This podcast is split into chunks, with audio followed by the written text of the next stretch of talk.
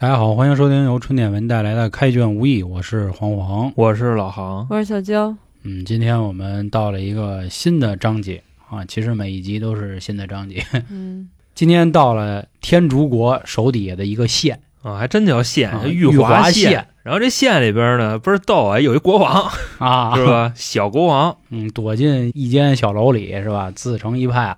然后说到天竺国呢，看过《西游记》的朋友也知道啊，过完天竺国呢就到了。啊，对，差不多了，马上了啊。按照妖怪走呢，还有仨，今天是倒数第三个。其实上一集呢，呃，是凤仙郡，是关于求雨的事儿。其实求雨啊，之前在就是别的节目也说过，是《西游记》里非常重要的一个怎么说职能，手艺或者是哎，对对对，手艺。想听的回可以再听一听。对，因为咱们啊，就是《西游记》这个节目，咱们没说那个灭法国还有凤仙郡，嗯，，对吧？因为就是基于咱们的这个调性啊，这两个地儿它没有妖怪，嗯，对，完全就是势力啊、斗争啊，就那点事儿，对对对，所以咱们就没说啊。咱们留到最后一集说。最后一集大家知道听过我们《水浒》的啊，就是有先看《水浒》，最后还会有一个再看《水浒》。西游也一样开篇序言完了，最后还会有一个再看《西游记》，所以最后一集也都不要错过，不会说就跟大家说点那个普通的，肯定也有狠活。那今天呢，咱们就进到这一章里，这一章俩妖怪啊，而且呢，在做这期节目之前，我跟航哥还讨论说，就单从这个武艺来说啊，嗯，战斗力不上法宝那种啊，对对对，谁能排第一？我们俩在这上应该是没有这个分歧的，就是今天要出现的黄狮精的大哥呃，黄狮精管他叫爷啊，爷，对对对，爷爷大爷啊，不是那个大老爷，对，九龄元圣啊哎，行，那咱们开始进入故事。那行吧，那现在啊，故事正式开始。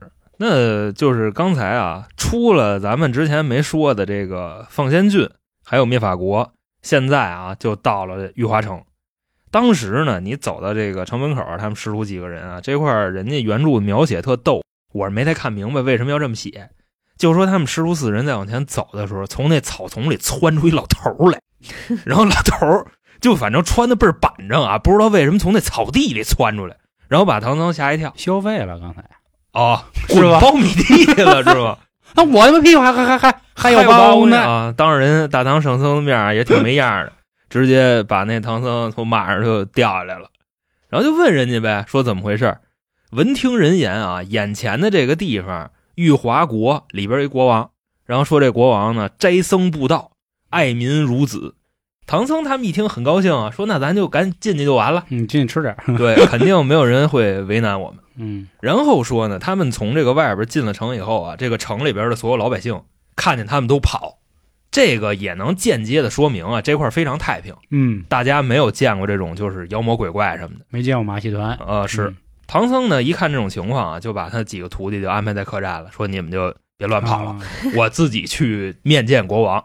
到了那个金殿上啊，也不知道就是不是金殿啊，反正写的简易的王宫，差不多那么一情况啊、就人家这地儿其实还不错，有点像北京韩村河，就是韩村河先 先富起来的一个村儿。啊，就是这乡政府，你就可以这么去理解啊。进去以后，跟人里边那个玉华王子聊天儿嗯那国王就问他说：“长老也挺厉害是吧？嗯，自己一个人从啊东土大唐走多少年？走十14载年啊！嘛啊是您走到这儿了，想必啊，肯定有点这个过人的 手艺，因为他也知道这个妖魔鬼怪的事儿嘛。是觉着唐僧应该有点本事。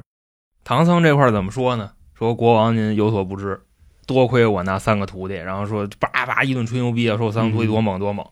国王说：“那长老您不仗义呀？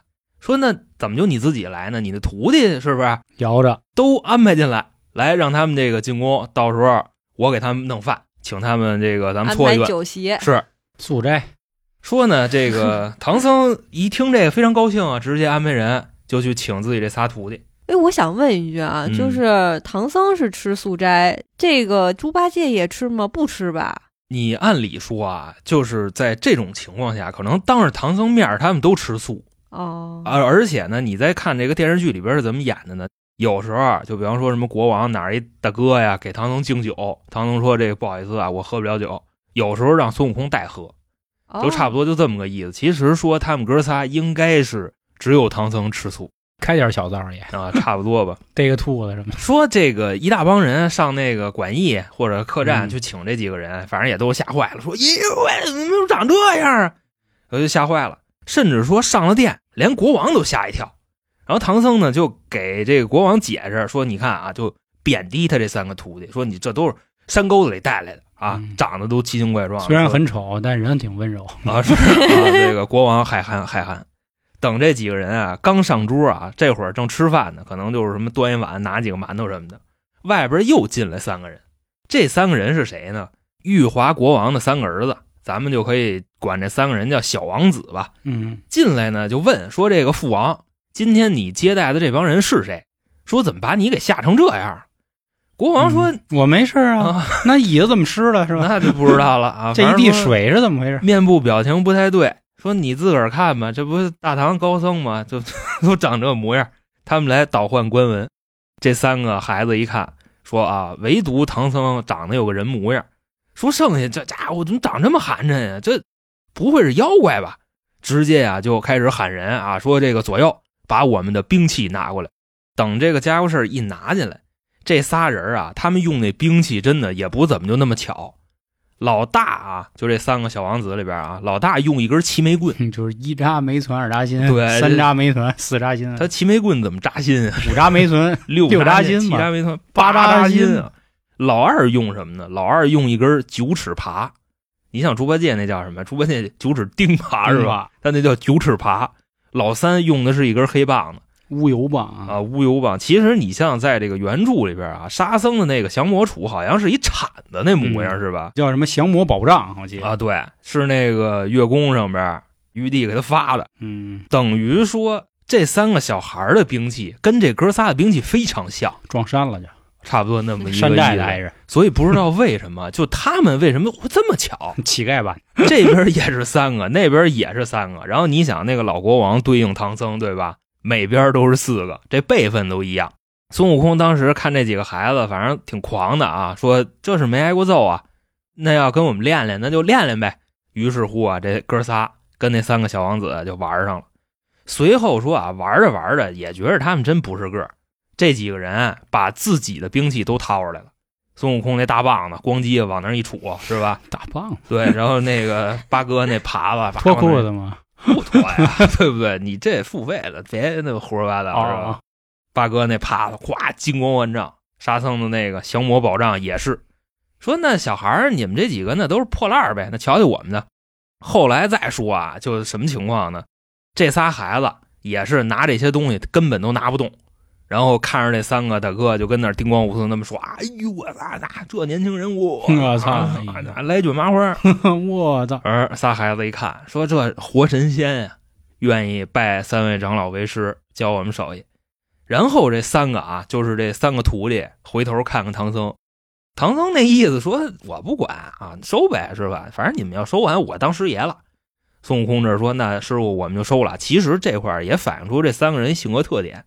也不知道为什么，沙僧平时沉默寡言的，这个收徒弟的事儿他也同意了而且他还表演了呢，啊，是跳上云头啊，家伙驾云不知道为什么他这真是见着怂的收不住火。你像平时打妖怪的时候，嗯谁都没这么积极。今天是怎么着？孙悟空先练的，孙悟空练完了，八哥开始练，八哥练完，沙僧拿着那棍儿说：“师傅，我也想练，你知道吧？我看他们都练，我痒痒，我也想练。”三个人练完了，然后三个小孩儿说：“哎呦，高僧，收我们为徒吧。”这块儿啊，里边还说了一细节。其实咱们之前老说什么钉耙五千斤，然后什么降魔宝杖也是五千斤，其实这是错的。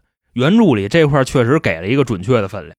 大师兄那个没有歧义啊，他那一万三千五百斤。嗯，说猪八戒那耙子还有沙僧的那个杖都是五千零四十八斤，五零四八啊，咱也不知道这个数代表什么意思。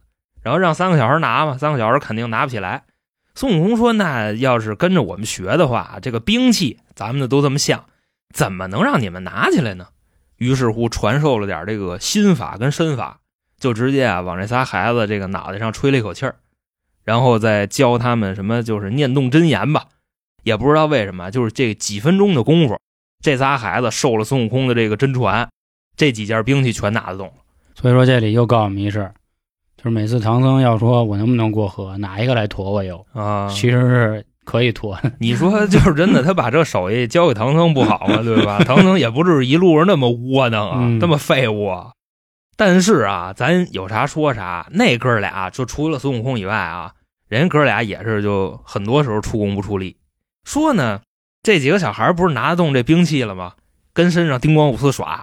后来跟孙悟空、跟猪八戒他们几个人说啊，说师傅们啊，现在拿动归拿动，嗯，耍不起来，太他妈沉多就是能够拿它硬拉，但是举不过头顶。嗯，说那怎么办呢？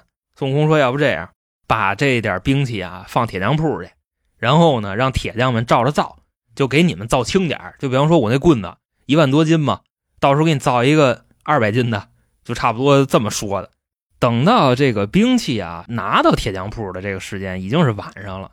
这块呢，这个原著里边有描写，说你把那仨兵器啊靠墙头那么放着，金光万丈。不知道为什么，咱看《西游记》这么长时间了，从来也没写过他们的兵器会闪。就除了那个孙悟空去东海龙宫的时候，那金箍棒不定海神针吗？那时候他在闪。你剩下的时候，你说八戒那兵器，还有沙僧那兵器，什么时候他们会闪？但是今天全闪，就跟那儿，也不知道为什么，就见着这个凡夫俗子，啊，怎么 还吹牛逼啊？打蜡了，咔咔跟那儿闪，能闪到一什么地步啊？滴蜡了，我操！就大大哥，咋说聊真脏啊？嗯原著里边写，隔着方圆几十公里都能看见，就那金光万丈那么高。那也就是这个现象呢，附近的这个妖怪就招过来了，谁呀、黄狮精。等到这个深夜的时候啊，黄狮精自己这么一分析，说什么玩意儿啊，这么晃眼，闪瞎我的眼。啊睡不着觉，这玩意儿你想，猪八戒那耙子，他天天抱着睡觉，要不就枕着睡觉。那耙子要是会闪，他们怎么睡觉啊？是不是？所以今天搁这闪光是故意的，估计就是想给什么点东西啊，就招过来。你得这么想，你说所有的展示品旁边不都得照着个灯吗？就为了嗯让它就是更加好看、嗯装饰这种啊的。，拍视频的，对，然后这黄世京这不自带打光吗啊，直接就说说这晃眼一看，嚯，三件宝贝就都给卷回去了。其实你像啊，这个《西游记》的电视剧里边演的，他们是把这个灭法国还有玉华国的这个两段剧情给合了。他说的是这个玉华国王，然后什么要杀一万个和尚，就差不多这意思。其实玉华国王对这个僧人们还是挺好的。那动画片里这段是怎么演的呢？动画片里啊，这个妖怪不叫黄狮精，这个妖怪叫长毛怪，他是用那头发把这三个兵器给卷走了。嗯，其实真正原著里边，这哥们叫黄狮精，人家住的地儿也有意思，呃，住的豹头山虎口洞，结果是个黄狮精，等于这个森林里最厉害的三个猛兽，大型猫科动物，就人家这儿都集齐了。嗯，嗯，所以你想，估计他来之前，这地儿也不是他的，有可能是就谁给安排过来的啊。嗯，等到第二天，师徒几个人一起来，发现怎么说呢？东西没了，都急了，开始找嘛。猪八戒反正脾气最大，你像平时啊，他没那么大脾气，对吧？但是这个钉耙真的就是贴身宝贝。猪八戒当时已经什么样了呢？要杀人铁匠，说是人铁匠偷的。嗯孙悟空这边呢，赶紧拦着他说：“师弟，咱别胡说八道，这铁匠都是凡夫俗子，他们哪拿得动啊？您那玩意儿 五千斤，对吧？嗯你换算一下啊，二点五吨，这就可以这么理解吧？你说几个人能把这东西扛走呢？说绝对绝对啊，就不是普通人拿的，肯定是有妖怪。然后啊，就问这三个小王子说附近到底有没有妖怪？小王子说不好说，怎么意思呢？说这个城北，就刚才黄老师说的那个啊，不是那个豹头山虎口洞吗？嗯闻听人言，洞里边有狼又有虎，而且呢也有妖怪，只不过啊就是没人去过，我们谁也不知道到底有没有。那小王子的这段话代表什么呢？就其实说明啊，这个黄石精他根本就没来玉华城霍霍过人，嗯对吧？因为你想啊，这之前跟那个点他也能对应上，这城里的百姓看取经团队他害怕，等于说就是两边井水不犯河水的这么一个状态。那孙悟空呢，一听哦这么回事儿，那知道是谁了，直接飞过去了。到了地方之后啊，就他一闻有妖气嘛，直接碰上俩小妖。这俩小妖呢，名字也特别有意思，一个叫古怪刁钻，然后另外一个叫这个刁钻古怪刁钻古怪啊。然后他们互相之间的称呼也特别有意思，一个叫老二，一个叫三儿，知道吧？然后这个三儿当时大？老大没有，老大估计就是大哥吧。三儿当时就说，因为孙悟空这会儿变成一什么小玩意儿啊，在他们身边飞呢，就听他们说什么。三儿跟老二说：“说二哥，昨天夜里听说了吗？大王得了三件宝贝，打算啊，明天摆一桌，开个钉耙宴，大概呢要请多少人？请差不多四十个人。”老二说呢：“我知道啊，你想咱们今天哥们出来干嘛来了？咱们大王给了我二十两银子，让我出去买点这个猪肉跟羊肉去。猪头肉，呃，这不是猪头肉，活猪跟活羊，就是拿过来，到时候现 把八戒叫过来呀！现宰啊。然后说不是给我二十两银子吗？我准备干嘛呢？我准备吃点回扣。我这个我妖精买菜去啊是琢磨那场景，弄他个二两三两的，到时候啊，这个冬天的时候，我买件衣服、棉衣啊、羽绒服什么的，这一冬天我也就对付过去了。反正真的啊，就各位真的要好好琢磨琢磨刚才黄老师说那话，妖怪给自己的小妖二十两银子，让他去买菜去，然后这个小妖呢，还得琢磨吃回扣。啊对，而且他过冬的衣服得是从这个妖怪给他钱贪污那儿来的，你们就琢磨琢磨这妖怪是一个什么情况。那还挺规矩的呀，太规矩了。啊，可说呢，你想，咱们对《西游记》里边的妖怪普遍理解是什么呢？吃人、嗯。抢人东西，对吧？睡人人媳妇儿，黄狮精，嗯，你就琢磨这事儿，弄点东西还得掏钱买，而且这只是里边的第一个点，就是第二个点，它还有一个细节是什么呢？你想他吃这点东西啊，让这个手底下人去买猪肉跟买羊肉，没有牛肉，咱们就可以就是看过《水浒》的朋友，咱们可以就反着琢磨一下啊，他为啥不吃牛肉呢？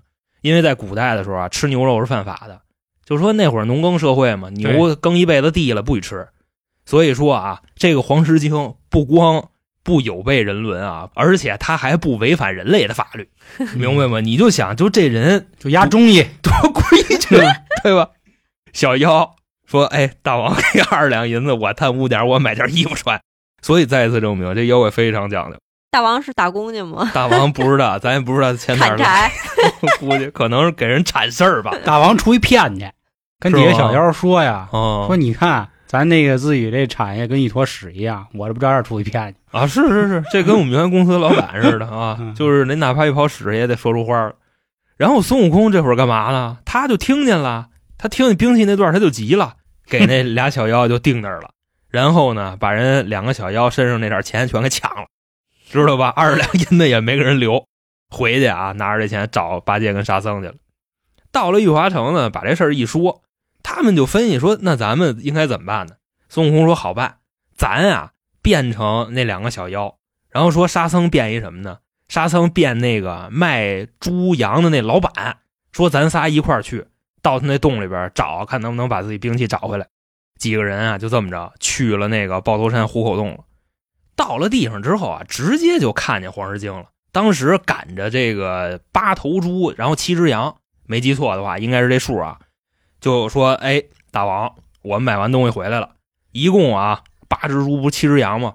说这猪人家老板要钱十六两，这羊呢人家要九两，等于那意思啊，您就给了二十两，咱还扎人家五两，您看这事儿怎么办？”黄狮精当时一分析说：“咱怎么那么败家玩意儿？说给多少还多着花是吧？开发票，说这得多花我多少钱呀、但是呢，你想，就买这么多是吧？说那得了，咱不欠人家，直接就吩咐其他的小妖说给这个真他妈讲究。啊屠户再去找五两银子。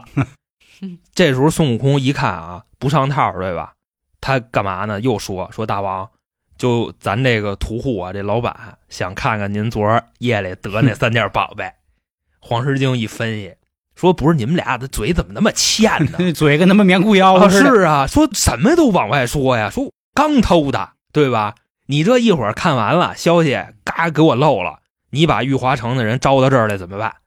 猪八戒呢，他不是也变一小妖吗？跟边上这个保证说，大王不能、说这卖肉的啊，他压根儿不是玉华城里人，说他是别地儿的，就也不跟哪儿卖的吧，他是绝对不会把这个消息漏出去的。孙悟空说，对啊，说大王，而且这个我们还有一请什么呢？人家大王还有什么？一请就是哦一个请，我也听着还有疫情，呃，不是不是还有疫情，这怎么还有现现代故不事？不不不，那跟那没关系。说我们大老远来的，我们出门的时候也没吃饭，然后赶上这么多这个乱七八糟东西回来，人老板也没吃饭。说大王，你看那五两银子结完了，能不能再管我们顿饭？就在屋里，这都是原话啊。当时黄石经一听，说怎么这么不客气啊？这个人，这这这不要不要点脸呀？说就感觉跟到家一样，是吧？心说你还忘了我是妖怪了是吧？啊，对，就甚至就你是一点都不怵啊。说那就得了，既然张嘴了，那做饭吧。我操！吩咐后厨直接起火开始做饭，想起八贤王那话了，还他妈嗯挺客气，挺客气啊嗯。但是你这个脏话的频率应该低一点知道吧？要不这个收听体验不太好啊。呵，其实这块儿啊，我分析了一下，改活佛了。他们在干嘛呢？你想，孙悟空跟猪八戒还有沙僧，他们知道黄石精是这么讲究的一妖怪吗？他们不知道。但是这会儿为什么有这么多过分无理的要求，黄石精都接受了呢？就是他们在找茬儿。就是你想，咱小时候打架也是这道理。就比方说哪边跟哪边就你怎么不戴帽子？啊？对，直接过去说为什么不戴帽子？对不对？你欠我那二百万什么时候给我？就是子虚乌有的事儿。但是黄石精一件一件都依他们了。明明白吧？甚至说啊，你真没法打他。就当时不是说看看昨天大王得那三件宝贝吗？黄石精真带着去后院看改啊，就没给，不是不是看，我那意思给给看给看给看，带着人走到这个后院，说这个客人原话原著里就是这么写的，说客人请看，这就是哎这个 小妖昨天夜里 得这三件宝贝，说你随便看啊，但是别摸，而且看完了别出去给我散去。你想这仨人找了半天茬儿都没找着，嗯，一看见兵器，彻底急了，直接啊叮咣五四的把黄石精就给打了。那黄石精呢，这会儿也发现他们了，这不是就正主来了吗？跟他们干起来了。但是啊，就一打三真打不过，就跑了。最后说啊，就这哥仨，孙悟空、猪八戒还有这个沙僧，把虎口洞里边啊百十来个小妖全给打死了，然后一把火把那个洞也烧了，还包括啊黄石精他媳妇儿。这原著里不也写了吗？嗯黄石精得一美人，有有有，在这个洞里边。不过呢，这个美人的戏份并不大，可能就是他跟孙悟空这个仇视的这么一原因吧。嗯那原文里还写什么呢？孙悟空啊，把这个洞里边尽数这个细软之物，外加上之前带过来那什么牛啊、羊啊、床单、被罩啊，全给弄走了。就等于说这几人来了，他们给黄石精玩一卷包会。嗯，明白这意思吧？所以真的，各位就读到这块儿，你就可以去比一比，知道吗？到底谁讲究，到底谁坤？你想黄石精现在的这个罪过，对吧？就偷他们点东西，然后他们就把人给折腾成这样，到时候还扒皮呢，明明白吧？这咱们慢慢往后说啊，你们就反正就琢磨琢磨这里边谁更狠。说呢，等把这些东西都拿回来啊，到了城里边，孙悟空他们这帮人一顿吹牛逼，显摆，对，就说找着了啊，妖怪是一什么？是一金毛狮子，而这个昆明人让我们给打跑了。当时这国王惊了，说：“真的，大哥，你给这个对吧？人给人妖怪得罪了，到时候他跑了，嗯，那等你们走了之后，他难为我们怎么办呢？”孙悟空说：“你甭管了，说我既然出手了，那这事儿我必须给你办踏实了。你包括他之前跟那个就收小王子为徒什么的，这不就都是这显摆这套活吗？就也是啊，人家取经长老这逼必须得装。庄园，嗯，那另外一边再说黄石精，他跑哪儿去了呢？找他爷爷去了。就刚才黄老师提到那个啊，九灵元圣，说吧，三年之前有这么一头九头狮子，叫九灵元圣。黄石精呢认了他一爷爷，就过去啊，跟自己这爷爷就一边哭啊，一边把事儿说了，说怎么偷的这仨人兵器。后来呢，人家找过来了，然后说打我的人长什么模样，什么这个长嘴大耳朵，毛脸雷公雷公嘴，嘴还有一个就非常可怕的大胡子。还一谢顶，沙僧 可能就毛挺多的，后来他不剃，知道吧？九灵元圣当时听完了这个非常淡定，说：“嗨，就你没事你招他们干嘛呀？嗯，对吧？就你刚才点的这仨人啊，分别叫孙悟空、猪八戒跟沙和尚，尤其是这孙悟空，这个最不好惹。你招他干嘛？对呀、你嗯这不闲的吗？不过说啊，当时他闹天宫的时候，这个天兵天将惹不起他，但是我可没说我惹不起他。九灵元圣的原话，就大概什么意思呢？护犊子，对吧？就这么着啊，我直接啊，我干嘛呢？我帮你给城里那帮人，外加上那个什么玉华国王，我全给你逮过来，嗯我给你出出气，怎么样？这个黄石孙，你觉得这事儿靠不靠谱？黄石精当时一听，那乐坏了，对吧？说我爷爷要给我报仇了，那就甭管了。于是乎啊，九灵元圣带着自己另外六个孙子，就是九灵元圣一共有七个孙子，黄石精只是其中一个？对，六个孙子，反正叫什么就不说了啊，那什么嗯就酸泥啊，什么什么这啫喱那那这那的马葛啊什么，啊，对，反正我也没记那块儿啊，一块儿就去了，这哥七个全抄着家伙。到了地儿之后啊，黄石精头阵，那牛逼坏了，站那个玉华城门口就喊，反正里边老百姓都跑了，孙悟空他们就都出来了。嗯说真的啊，昨天你们三个打我一个是吧？这不叫好汉，而且呢，不光打我，还把我这个洞里边妻儿老小、什么小妖兄弟们都赶尽杀绝。我跟你们丫啊，一天二里仇，三江四海恨。说完，直接就冲上去了。然后呢，这两拨人就打起来了。黄石精外加上九灵元圣那其他六个孙子，也都是就是挺厉害的小狮子吧。七个人打这三个，打半天儿这半天儿就是那什么啊，时间单位啊，可能从这个十二点打到这个晚饭。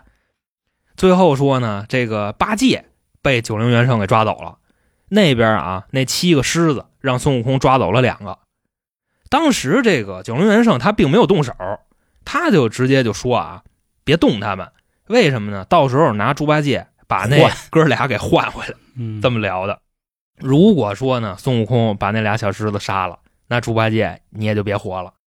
等到了第二天啊，九龙元圣带着那五个狮子又来了，跟他们说说这个五个小狮子啊，听好了，一会儿你们负责缠住了这个孙悟空跟沙僧，我去啊给那个玉华国王外加上这个唐僧，我全给抓了。到时候啊，咱们再谈，因为我人质多的话好谈嘛。说在这个孙悟空跟沙僧跟这五个狮子打架的时候啊，九灵元圣这会儿一口气把唐僧、国王还有国王那仨儿子全给叼嘴里去了。刚才咱不说了吗？九灵元圣他有九个脑袋，除了他那个主脑袋不咬人啊，就是可能长脖子上那个边上那出来那一串儿，一嘴里边叼一个，知道吧？现在这一共是多少人呢？唐僧、国王？仨儿子，对，嗯还有一嘴叼着猪八戒呢。嗯，猪八戒没跟洞里捆着，带着一块过来的，而且啊，说是拿牙轻轻刻着，就生怕给咬坏了，明白那意思吧？把这六个人带回自己洞里去。怕硌冒冷是，然后呢，这个他不是还富裕发嘴呢吗？嗯回头看脸孙悟空，嗯，那您怎么了？嗯直接啪回去了。孙悟空呢，当时一看就急了。其实我跟你说，就是打架这事儿啊，孙悟空也留手。嗯，为啥呢？他跟这狮子打的时候啊，也是就斗武，估计也是就男人的浪漫吧。其实孙悟空可以作弊的，他怎么作弊呢？啪，那毫毛一吹，变出来一百多个，直接给这五个狮子全围上了，叮咣五四一顿揍。最后说七只狮子全军覆没，全让孙悟空给逮起来了。那么说啊，就这哥七个的下场是什么样的？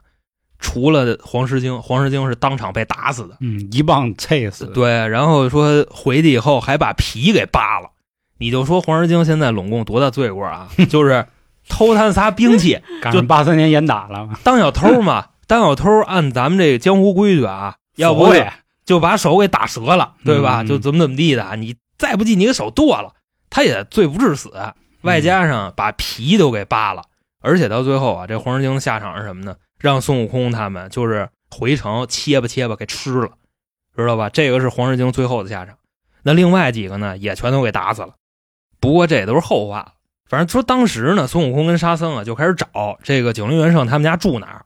后来呢就找着了，到这个门口，人小妖看见孙悟空来了，直接进去报信儿去了。九龙元圣先问说：“那哥七个回来没有？”然后呢，小妖说：“不行，没来，就孙悟空跟那大胡子来的。”九龙元圣一抖了手，完了，全给逮了。这会儿啊就急了。现在原文里怎么写的呢？就是从这个屋里边啊，身无披挂，手不拈兵，直接出来了。那意思啊，穿这裤衩子，嗯，就正睡着觉呢，可能，然后那光着脚丫子就从屋里就这么出来了。一出门啊，也没废话，直接所有的脑袋把嘴张开，给孙悟空跟沙僧就叼回来了。叼走了，你就想啊，就真的，为什么刚才在开头的时候我们说九龙元圣应该是《西游记》里边，至少从妖怪里边说啊，他是第一战力，因为目前为止咱没听说过谁能秒杀孙悟空，对吧？嗯唯一的一个九头虫，他也是跟孙悟空跟猪八戒俩人在打的时候，他不占下风，就这么一情况。然后金翅大鹏呢，可能是斗武的时候他俩差不多，但是如果斗变身的话，孙悟空没金翅大鹏厉害。但是这回啊，九龙元圣真的是秒杀，就给叼回来了，而且呢，叼啊还是轻轻的叼，就跟什么叼根烟似的，就生怕也是，含着，我觉得他也是不想去伤害孙悟空，嗯，对吧？怕惹事儿啊。这块儿就漏了。你说他为什么不敢动孙悟空呢？对吧？外加上回去以后啊，在屋里边直接呢就吩咐手底下小妖先问孙悟空说：“我那七个孙子在哪儿呢？”孙悟空说：“黄蛇精打死了，剩下的还没办。”九龙元圣一听急了，开始干嘛呢？拿那屋里边的荆棘藤条抽孙悟空。你说就这玩意儿打他能有个屁用啊？叮咣五四啊，安排仨小妖打多长时间？打一天一宿好像。嗯，那不就跟那个 S 和那个俺的那什么，呃，是是是，可能那鞭子散鞭不要乱说、啊，不。疼，等到这夜里头，孙悟空跑出来了，那自然屁事儿没有啊。你想白天打他那仨，他跑出来了，第一件事干嘛呢？就拿那大棒子给那仨压成肉饼了，自己就出去了。刚从这个洞里边啊飞出来，迎面又飞过来一帮，这一帮人是谁呢？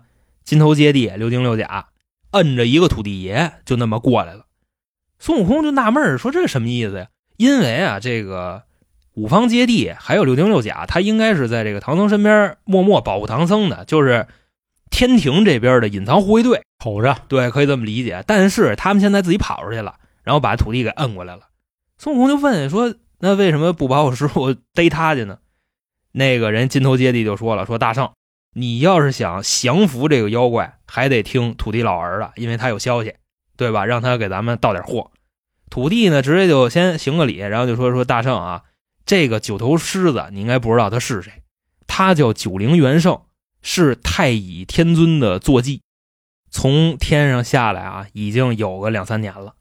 孙悟空一听呢，说：“那甭管了，上天找这个太乙天尊去了。”其实你就想啊，这个《西游记》里边天尊这个号啊，他辈分也挺大的，那肯定嘛，至少跟太上老君是平辈儿的，因为太上老君是道德天尊嘛。嗯，这什么玩一太乙天尊，上天之后呢，就见着了太乙天尊跟家正打坐呢，一看啊，孙悟空来了，直接就出来迎接，说倍儿客气啊。说这大圣，你想太上老君一般猴子啊怎么着？是太乙天尊，哎呦，大圣说今天怎么这么有空啊？你就琢磨他这个道教上这么风云人物啊，对吧？他的坐骑都能秒杀孙悟空，他犯得着跟孙悟空客气吗？这块儿估计就是亏着心的。那个孙悟空说啊，那老头说上你后院看看去吧，你那九头狮子是不是跑了？太天尊说不能，不能在前面先躺着。后来孙悟空就非拉着他去，那到了后院，俩人一看真跑了。就剩下一个看狮子的人跟那儿正睡觉呢，那就给这人扒拉醒了。太天尊就问他说：“我那狮子呢？哪儿去了？还有你为什么在这睡觉啊？”人那小孩就说：“说我昨天呀，我喝了您一瓶酒，说那瓶酒啊，不知道为什么劲儿太大了，对吧？我跟这儿我也不知道我睡多长时间了。”太天尊问他：“你什么时候喝的？哪瓶酒啊？”然后他说：“就哪哪瓶，可能那绿棒子啊，就那么一个颜色。”太天尊一拍腿，干了。为什么呢？嗯那瓶酒太上老君给我的。啊，就一点都没藏着啊，直接就撂了，你知道吧？就那意思，哎，猴子，这事儿赖别赖我，赖太上老君去，知道吧？就差不多这么意思。说那既然那瓶酒喝完了，按理说这人能睡三天，天上一日，地下一年，那就下去三年了呗。说那这么着，这个大圣啊，那咱赶紧去把这事儿办了吧，对吧？孙悟空一听也挺客气的，因为毕竟他里边太上老君的事儿嘛。说那您受累吧，跟我走一趟吧。到了地方。孙悟空下去给九龙元圣喊出来，先开始先骂街，引出来嘛，引到这个太乙天尊旁边了。一看，哎呦，主人来了，不能跪下了，咣咣开始磕头。太乙天尊可能拿一个什么玩意儿一链啊，咣你一套，这不套回来了吗？往自己身边一搁，这块就演上了，就属于什么呢？就是平时可能任何一个菩萨或者说一神仙自己坐骑，不是折腾孙悟空吗？最后收回来都差不多就这出，就跟旁边哎怎么回事？怎么跑出去啊？就给我惹事儿。嗯，这个那个的，就回怎么收拾你？外加上啊，就旁边那看狮子呢，就那个小孩儿，那按理说那都是一崽儿逼，嗯，咣咣的就拿拳头就捶那个九龙元圣那脑袋，这不九个脑袋吗？挨个捶一遍，完事儿回去了。等于说啊演给孙悟空啊是啊，后来就把这个唐僧乱七八糟他们这帮人都救回来，除了那点狮子没还，对吧？七个狮子嗯全军覆没，到最后也都给折腾死了。然后唐僧他们这边什么事儿都没有。国王啊，王子啊，对吧？乱七八糟的全给救回去了。最后哥几个一块吃顿饭，玉华城这一个章节就算拉倒。到这儿啊，这故事就说完了。嗯其实啊，就我刚才说这么半天啊，你别看就是就一块儿挺嬉皮笑脸的，我心里挺不是味儿。嗯，比如黄石精死的太惨了，就这个事儿啊，间接的映射到我们现在的生活上，它是一个什么现象呢？你就可以理解为啊，就在这个可能就是某一阶级他们在斗争的时候，底下的人的性命根本就不是事儿。其实你就想这件事儿啊，太上老君是幕后主使，咱就这么去假设啊。嗯然后他斗的是谁？他斗的可能是如来，或者说可能是玉帝啊，就这么一情况。基于之前什么灭法国、奉天郡，然后这个黄世经，他大哥是谁呢？九龙元圣。到最后，这个人就这么好的一个妖怪是吧？我说的好，可能也是就是跟其他的妖怪去比啊，他是死的最惨的那个，他必须要死，这个就是立场不一样的下场。嗯，我只是就觉得这个事儿不太妙。你就想啊，就是他为什么孙悟空要干死这个黄狮精，然后还有那其他六只小狮子？我觉着啊，根据我一家之言啊，这事儿可能是给玉帝办的。为什么呢？有一个细节在这里边，说当时啊，这个六丁六甲还有金头接地，他们是谁的人？他们是玉帝的人，摁着这个土地，然后让土地说出来了，这个九灵元圣他是谁的人，对吧？然后这个孙悟空上天找的这个太乙天尊嘛，后来呢，上这个太乙天尊他们家看一眼，对吧？这狮子丢了，太乙天尊直接说说这事儿跟我没关系啊，说猴子这事儿不赖我啊，那瓶酒是太上老君给我的，直接啊就 把这锅甩给太上老君了。太上老君给的这个小童是吗？你可以就这么理解，就也不一定是太上老君给的，就可能就是这么一说辞，等于这个九龙元圣啊，很有可能是太上老君让太乙天尊给派下来的。嗯因为呢，就是这个太乙天尊啊，从地位上来说，我觉得他应该不如太上老君啊。就是这个神话体系，我虽然没有调研过啊，但是三清里边没有太乙天尊，而且太上老君在三清里边他也只能排到第三，就这么一个情况。你也不用调研，咱还是再说一句啊，啊因为有别的平台的听众老在就是所谓给我们纠正啊，嗯就说这个官儿应该怎么回事，还给我发了一个中国神话体系的表格。还是那话，按西游里走，好吧，按西游里走。你要是永远都按照这嗯神话体系，那谁都能打。是乱了就对，呃，是吧？那行吧，那按照西游这个体系，太乙天尊应该是比太上老君就是哥们兄弟吧？反反正在西游里，太上老君就是道家最牛逼的人啊，是没有什么可较劲的。道祖是他让太乙天尊把自己这个坐骑派下来，嗯跟这儿插支旗。插旗的目的是什么呢？我结合前面那两章啊，奉先郡跟灭法国，他来这儿插旗的目的还不是冲来了，是冲玉帝。为什么呢？你想啊，这个之前那事儿虽然是没有妖怪，但是啊，那也是就是离如来已经很近了，对吧？？嗯就在他脚底下嘛，相当于啊，杀一万个和尚，外加上不下雨的这事儿，如来全不管。那这能说明什么呢？其实我觉得就是玉帝在给如来就是安钉子，嗯，就那意思。现在取经啊，已经进展到这个地步了，是吧？来了，我觉得你小子有点飘了，我得让你知道知道谁是大哥。嗯嗯我觉得可能是这意思，对吧？你想灭法国真杀一万个和尚来了，连个屁都不放，这不太合适吧？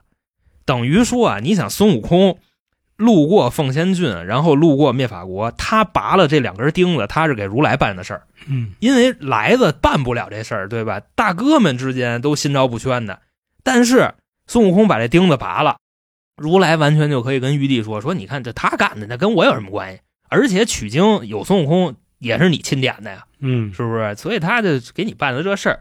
那这回九龙元圣，我觉得是孙悟空在给玉帝办事儿，因为就是可能太上老君知道啊，玉帝就老上那边去，然后安排这狮子过去，哎，弄一下。拍一狠角儿。是啊，你们就会发现一什么问题呢？就是九龙元圣对唐僧肉毫无兴趣，明白吧？等于说他根本就不是冲着取经团队来的，就还是这三家儿，对吧？人家还跟这儿买菜呢，关键是吧？啊，就是可能来的时候吩咐了，一定要低调。就不要让人知道你们的存在。估计就是有这么一个情况。那等于说拔了九龙元圣这颗钉子，玉帝高兴了，是吧？这等于悟空给我办了档的事儿。之前把那俩钉子拔了，是我跟如来那儿插了两只旗，他给我踹了。那这回肯定就是开开心心的。嗯，不过你就想分析这么多阴暗的东西，我还是觉得他黄狮精太惨，真的太惨。这映射到我们这上真是，你知道吧？就是你这条命啊，你再怎么就是规规矩矩的啊，你狗屁！我反正就是这个观点，看完挺难受。挺同意这嗯个老航的观点啊。然后这一集黄狮精其实挺惨，下一集这个犀牛精也挺惨，但是相比来说呢，人家犀牛精还能干点事儿。黄石精真是本本分分。当然，这个本本分分前提还是他只偷了一个东西啊，确实是罪不至死。你把他俩前爪子剁了，这不完了？吗？你给他弄一是不是裤衩，啊，对吧？就得了呗。不光打死，还把皮扒了，嗯，而且不光扒了，还给他碎了。碎完以后，哥儿几个给吃了。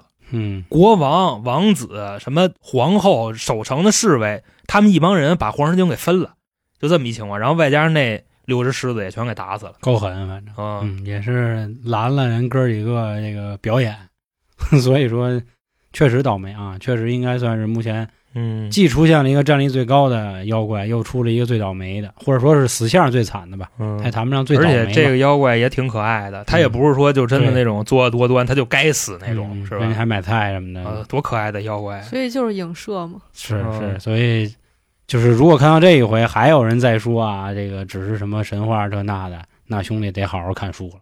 而且就这个吴老爷子啊，对吧？人家最擅长的就是骂街，就是含沙射影，知道吧？他可能影射的就是当时可能哪个好官儿有这么一种下场吧。就比方说什么纪晓岚跟和珅这种，他们斗，嗯，对吧？你底下的官，你站错队了，你就是一个死，不管干过什么好事儿，就这么一情况嘛。行，那关于今天啊黄石京的故事就和大家分享到这里，这一章还是比较就是清晰的、可见的啊，也欢迎您把您的想法留在评论区。那行，那咱们还剩最后三章啊，最后三章呢，咱们这个且听且珍惜，咱们下周犀牛精见，拜拜。拜拜。嗯